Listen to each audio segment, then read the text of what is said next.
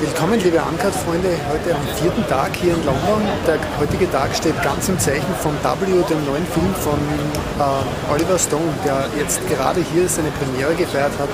Und hier noch ein paar Bilder von der Premiere.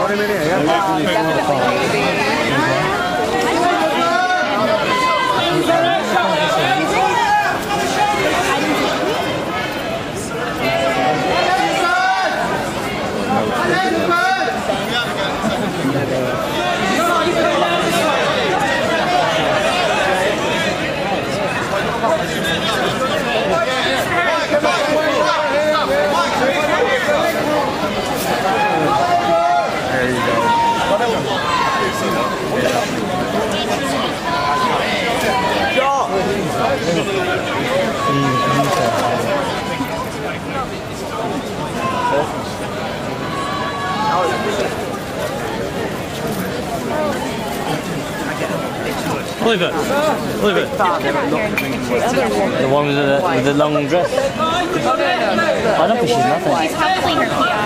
Stop, oh, stop, stop,